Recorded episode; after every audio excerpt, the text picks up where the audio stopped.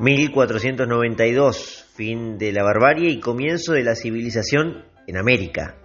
Así se titula el libro de Cristian Rodrigo Iturralde, escritor e historiador que nos visita hoy en Politinomics. Aquel 12 de octubre de 1492, cuando un grupo de españoles comandados por un capitán llamado Cristóbal Colón pisó América, fue el día en que se encontraron dos mundos completamente distintos, uno evidentemente más avanzado que el otro. Aunque claro, hoy en día lanzar esta simple afirmación puede ser tranquilamente motivo de discordia. Incluso ya me estarán acosando de defensor del genocidio indígena.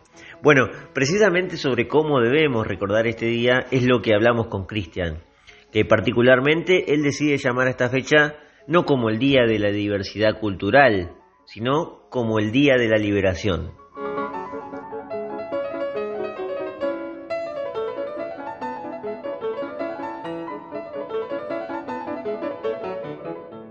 Cristian, ¿cómo tenemos que recordar exactamente eh, cada 12 de octubre, este que se nos viene por delante, que tenemos hoy? Y, bueno, digo, ¿cómo?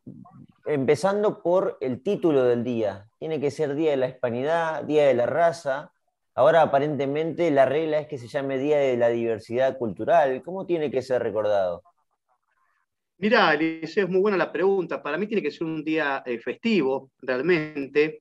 Eh, yo creo que el, nombre que mejor le cabe es Día de la Liberación, ¿verdad? ¿Liberación de qué?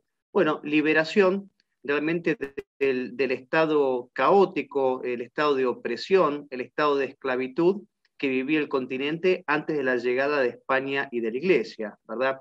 Eh, esto es fácil, fácilmente corroborable en el hecho mismo de que la mayor parte de los indígenas piden aliarse a los europeos que llegaban, ¿verdad? Entonces, ¿por qué piden aliarse? Porque evidentemente estaban siendo esclavizados hasta un punto que ya no podían soportar más. Y por eso esto tiene que ser considerado no solo por aquellos que, digamos, eh, descendemos eh, de europeos o, aquellos que no tenemos tal vez eh, alguna mezcla indígena, sino por los propios indígenas, por todos los americanos. Por los americanos somos parte europeos, parte indígenas. Creo que tenemos que considerar realmente este día como un día festivo, un día de liberación. Pero incluso te digo más, los propios indígenas, los, los que sean incluso los étnicamente puros indígenas, los indígenas verdaderos, tienen que estar en este sentido más agradecidos que nadie, porque de no haber llegado a España, de no haber llegado la Iglesia, con su moral, con sus costumbres, con sus normativas, bueno, evidentemente ellos hubieran pasado a saciar el, el festín digamos, antropofágico de, sus deidades, ¿no? Ahora, arranqué preguntándote por el recordatorio, pero hay muchos que directamente pretenden no recordarlo, ¿no? Y si lo recuerdan, lo recuerdan con una connotación bastante negativa, y aquí aparece la palabra genocidio. Ya es normal que todo Occidente trate a este tema como una fecha en la que se recuerda el genocidio. ¿Esto tiene alguna parte de verdad? ¿Hubo algún maltrato en el cual les da la pauta a, todos los movimientos revisionistas de la historia a llamar así esta fecha? No, por supuesto que no, que es una cuestión completamente ideológica y completamente, digamos, no se sostiene desde los, eh, desde los documentos, ¿no? Desde los documentos en este sentido que nos dicen, por ejemplo, que en el continente habían cerca de, para 1492, cerca de 12, 13 millones de habitantes y cierta eh, izquierda trasnochada ha querido referir que aquí se asesinaron, no sé si 90 millones de indígenas, eh, por enfermedades que traían los europeos, pero enfermedades de las que nadie ya moría en Europa, ¿verdad? No tenían modo de saber los europeos realmente que eh, podía ser fatal eh, ciertas, eh, eh, ciertas enfermedades. Del mismo modo que muchos europeos han muerto por, digamos, enfermedades que son autóctonas del, continente, pero de ningún modo aquí existió ningún tipo de genocidio. sí hubo una persecución sistemática, podemos referir más que un maltrato, ciertos periodos de exterminio en, en, algunas partes de lo que es el norte del continente, ¿verdad? Es decir, eh, la porción del continente dominada por los sajones y por los protestantes, porque ellos tenían en este sentido una cosmovisión racista. de la vida, de la religión. Ellos consideraban que el indígena básicamente era un, ser sin alma, un ser inferior, una raza inferior. Por eso, bueno, ellos negaban, perdón, ellos rechazaban cualquier tipo de, de, cruce, ¿verdad?, entre ambas ramas, mientras en la parte hispano-católica lo que se fomentó fue justamente el mestizaje, ¿verdad? Incorporar al elemento indígena a esta nueva sociedad occidental. Eh, así que no, de ningún modo puede hablarse de un genocidio, eso, es propaganda eh, barata del marxismo que no se, no se, sostiene empíricamente en absoluto, como tampoco se sostiene, vos al principio habías comenzado diciendo que mucha gente pretende llamar o renombrar al 12 de octubre como Día de la Diversidad, lo cual es realmente es algo que es absurdo, porque si algo no existió, es decir, incluso leyes eh, muy, muy fuertes, por ejemplo, contra aquel que eh, negara la eficacia de una plegaria, eh, contra aquel que, digamos, expresase públicamente su descontento con el régimen de, régimen de turno, al homosexual básicamente se lo apaleaba, se les quitaba las entrañas, o sea, eran los eh, pasibles de los castigos más abominables. Es decir, que, eh, bueno, a la mujer nunca en ningún momento histórico eh, se ha, digamos, humillado tanto a la mujer y destratado tanto a la mujer como en la época de los indígenas aquí en el, en el, continente. Y esto lo reconocen las propias historias feministas, es decir, que de diversidad no hubo absolutamente nada. Hablaste recién de los documentos eh, y es algo de lo que vos aportás bastante en tu libro, en el cual hablas de este tema, 1492. ¿Cuáles son esos documentos a los que te dirigiste aplicando este tipo de, bueno, de nociones de cómo se vivía en ese momento y que los indígenas quizás terminan practicando, terminaban practicando todo lo que hoy se critica en la modernidad? Sí, mira, eh, por lo pronto, en las acusaciones más graves, completamente ciertas, como son la del canibalismo, la antropofagia institucionalizada y, digamos, la, frecuencia con la que se dan los sacrificios humanos, digamos, los mejores documentos o las mejores evidencias en torno a esto son justamente eh, los descubrimientos científicos, por ejemplo, la arqueología. Vos fíjate que eh, por el carbono 14 se puede establecer no solo el, digamos, la fecha de deceso de ciertas eh, eh, personas muertas capaz de cinco siglos o más, eh, se encuentra que fueron ejecutadas actualmente. a ver, Cristian, ahí, me escuchás? Sí, te escucho perfecto. Porque justo te estaba perdiendo. Mencioname de vuelta lo de la arqueología. Dijiste que los descubrimientos arqueológicos nos dan la pauta de la documentación histórica. Repetime esa parte, por favor. Exactamente, los descubrimientos arqueológicos, que después, bueno, fueron por supuesto transcriptos en papers muy conocidos, arqueólogos muy conocidos, que han revisado in situ y que han descubierto y siguen descubriendo eh, cadáveres, ¿verdad?, de personas ejecutadas, de niños ejecutados en masa. Bueno, esto nos da la pauta, nos da la pauta de que efectivamente los cronistas no mentían y que los cronistas no exageraban en absoluto. Es decir, que además del testimonio de las investigaciones de antropólogos, de sociólogos, eh, y bueno, y también de cronistas e historiadores, tenemos a la propia ciencia que nos dice, miren, acá se, sacrificaron 200 chicos en honor a determinada deidad, lo que ellos consideraban determinada deidad. Porque vos acordate que ellos tenían, por ejemplo, los aztecas, el mes calendario de ellos era de 18 meses, y cada mes eh, pertenecía, se le rendía tributo a una deidad distinta que tenía distintas atribuciones y que exigía, tenía distintos requisitos para, digamos, saciar sus, em, eh, su, sed de sangre, digamos. En un mes se sacrificaban eh, solamente niños, en otro mes eran solamente mujeres, en algún mes no importaba el, sexo ni, ni, la condición de la persona.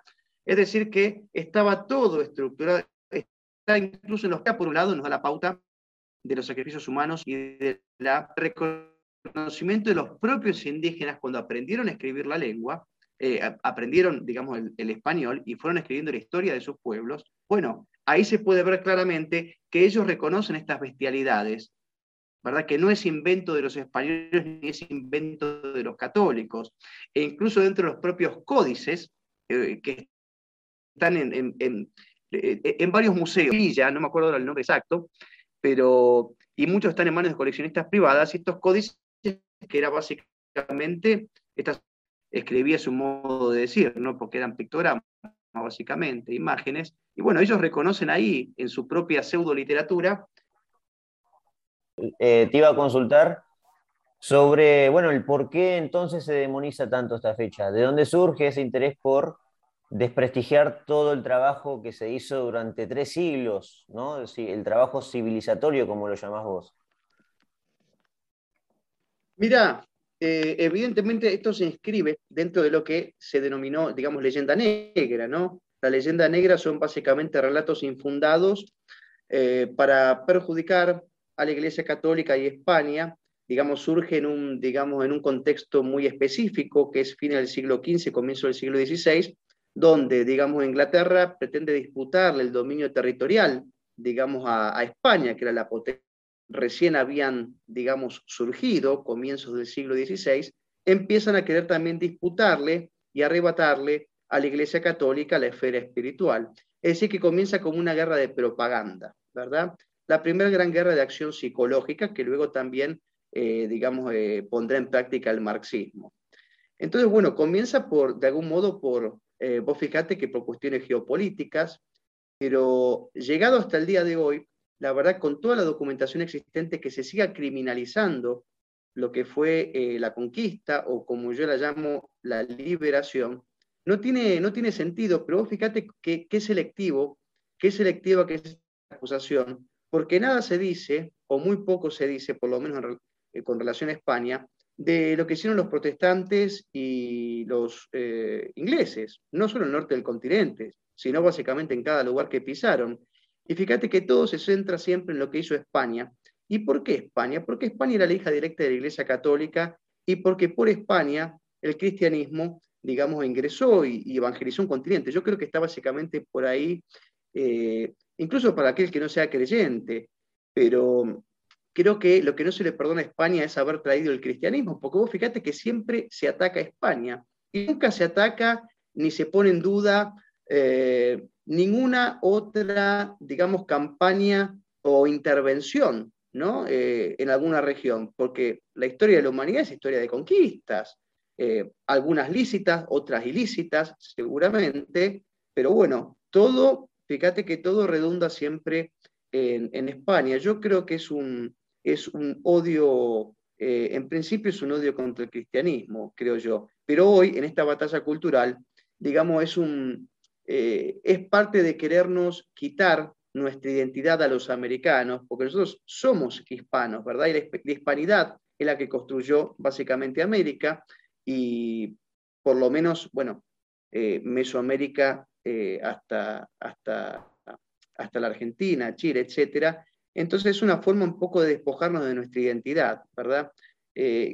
toda la guerra cultural propuesta generalmente por el marxismo, el modernismo, etcétera, pieza de nuestros orígenes, de nuestra historia. Y bueno, parte de la historia de los americanos, te diría que la, parte principal, sustancial de la historia americana es la hispanidad. Y bueno, a eso se dirige este tipo de, absurdos, ¿no? Que, se van siempre eh, esbozando contra todo lo que tenga, digamos, algún tipo de, olor a España o iglesia. Nombrás bien el hecho, bueno, el protagonista, ¿no? Dijiste Inglaterra en el plano político y el protestantismo en el plano eh, religioso y cultural, ¿no? De, vida social, me refiero. ¿Cómo influyen ellos en la vida social? Ahora, conocerás bien, Cristian, la tesis que nos viene a decir una parte importante, bueno, de los historiadores hoy en día, sobre eh, que si hubiéramos sido hijos de Inglaterra y no de España, o hijos en este caso del protestantismo y no del catolicismo, hubiéramos sido un país rico, próspero, más libre. Em, ¿Qué tenés para decir de esa tesis exactamente? Porque claro, ellos ven eh, Estados Unidos, ven Canadá, ven Australia, hijos de Inglaterra, y ven toda América Latina, América Hispana en este caso, y no ven una gran prosperidad, ¿no? Se siguen manteniendo grandes cantidades de, gente eh, bajo la línea de pobreza. Sí, indudablemente. Le han dicho varias veces, pero yo creo que es, por supuesto que es, esa tesis, primero porque a veces muchas de las cuales habían sido colonias inglesas, y yo te aseguro que los ingleses no construyeron ni una mesa ahí. Eh, Australia la pobló Inglaterra con, con, presidiarios, ¿verdad? Con criminales. Eh, el caso de los Estados Unidos es, en ese sentido, es, eh, podríamos decir que es una excepción, es una excepción de algún modo, porque no te olvides que la España que viene, digamos, la, España de 1492 en adelante, te diría que la España de fines del siglo XV hasta mediados del siglo XVIII, es la España del siglo de oro. ¿Qué quiere decir el siglo de oro? El siglo de oro se denomina, eh, digamos, al, periodo de mayor que ha habido en Europa donde van, digamos, de referentes. Pero este siglo de oro español es reconocido como el siglo de oro de toda Europa, porque es España la que va contagiando a Europa, ¿verdad? De, sus máximas, eh, eh, bueno, de, todo lo que ellos van haciendo. Entonces la España que llega a América es la mejor España, es la España más culta. Vos fíjate que no es casualidad que España construyó aquí, en el continente, más de 30 universidades, un sinfín de escuelas superiores, etc. Cuando los ingleses construyen, eh, perdón, inauguran su primera universidad, que creo que es Harvard en, en 1676, para ese momento tenía España ya más de 10 universidades. Para el momento en que hace la segunda universidad, Inglaterra, creo que es el año siguiente, no recuerdo ahora cuál fue la segunda universidad que se hace en los Estados Unidos, perdón, eh, España ya tenía 30. Eh, eso te da la pauta, digamos, del, legado cultural y de lo que venía a traer, eh, digamos, una España y lo que ofrecía, por ejemplo, el protestantismo y, e Inglaterra. Ahora bien, también hay que entender que, por ejemplo, España y la Iglesia, eh, hay una diferencia fundamental para entender, digamos, la prosperidad económica, en este sentido es cierto que hay, digamos, una eh, supremacía económica, tal vez organizativa, en lo que son los Estados Unidos con respecto al resto de los países eh, americanos. Y yo creo que la diferencia la podemos encontrar en la diferencia entre el protestantismo y el catolicismo. Vos fíjate que con la teoría de la predestinación, yo creo que este es un punto clave. En general, el protestante, en general, esta teoría básicamente eh, lo que a ellos eh, los manda, les dice, es que eh, el éxito económico, la bonanza económica, el éxito individual, personal, es una señal de Dios hacia ellos de que han logrado la salvación, ¿verdad? Eh, entonces, no es casualidad que los países protestantes hayan priorizado completamente el elemento económico, de prosperidad económica frente a cualquier otro. Porque vos fijate que, por ejemplo, si hablamos en cuestiones de derechos humanos, lo que hizo Inglaterra cuando fue al norte del continente, ellos hicieron asentamientos para eh, poder, digamos, em, eh, transportar eh, las riquezas que había en el continente, ¿verdad? Entonces creo que parte de esta explicación puede encontrarse en que eh, gran parte de estos recursos fue utilizado por la Iglesia Católica para construir una nueva civilización aquí, que es lo que no ha hecho justamente los, los Estados Unidos. Yo creo que no han tenido esos costos, ¿verdad? De, tener que integrar a otra, a otra cultura y bueno, eh, con el pasar de los siglos, evidentemente se hizo cada vez más evidente que mm, este, esta, esta, prioridad eh, en el norte del continente eh, al éxito económico, al crecimiento económico, bueno, diferencia importantísima entre lo que es hoy los Estados Unidos y lo que es el resto del, del continente. Eh, también creo que eh, América hubiera sido mucho más próspera, la América no sajona, si no se hubieran dado los fenómenos independentistas, ¿verdad? O como te que los Estados Unidos son como 50 países en uno, ¿verdad? Es una economía muy grande, es una economía muy grande. En cambio, América ha sido fragmentada, por supuesto, lógicamente, ayudado por los, eh, por los ingleses apoyando los, las independencias americanas. Pero bueno, al haber fragmentado en, no sé si, que, en 300.000 países, eh, eh, eso nos ha, debilitado, me parece un poco, pero creo que es la concepción, un poco, eh, la concepción de vida que tiene el, protestante y la que tiene el católico. El católico prioriza lo espiritual en este sentido y el protestante, siendo muy, simplista, ¿no? Siempre históricamente le ha dado, digamos, una mayor relevancia al aspecto económico como una señal de Dios. Pero bueno, es un tema largo. Sí, por eso, es un tema muy largo y, te agrego, si querés, que, se van a poder encontrar ejemplos en la historia de dos siglos de éxito económico. Eh, incluso Argentina ha llegado en un momento a ser éxito económico, ¿no? Y, también era, era, seguía siendo católico y mucho más católica que hoy, ¿no? Y así hay ejemplos en Europa también, pero, pero sí, sí, está perfecto lo que decías. Pero para cerrar entonces, Cristian, ¿cómo le decimos entonces? ¿Día de la Hispanidad? Día de la Diversidad Cultural no, no veo que te agrade mucho. Día de la Hispanidad le decimos. Perdón, Eli, muy, cierto lo que decís, claro, yo no me quise ir tan adelante. No, claro. Pero es cierto que Argentina creo que tenía, el quinto PBI del mundo eh, para el año 1920, eh, incluso para 1945. Antes de la llegada del peronismo, Argentina era uno de los países más ricos del mundo. Eh, incluso Paraguay fue una gran, una gran potencia hasta mediados del siglo XIX.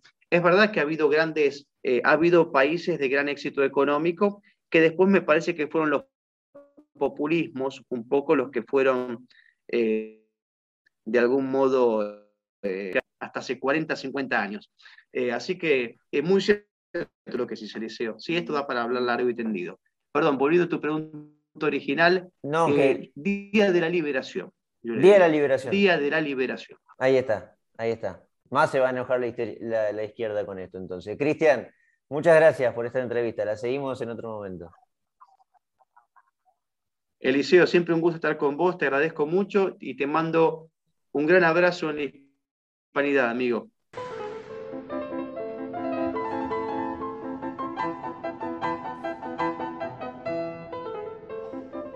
Feliz Día de la Liberación entonces, como proclamó Cristian, y que creo que nos dejó bastante fundamento para pensar que se puede utilizar ese día, aunque actualmente a las autoridades no les simpatice demasiado. No solo en Argentina, ¿eh? en gran parte de Occidente no creo que simpatice usar esta denominación.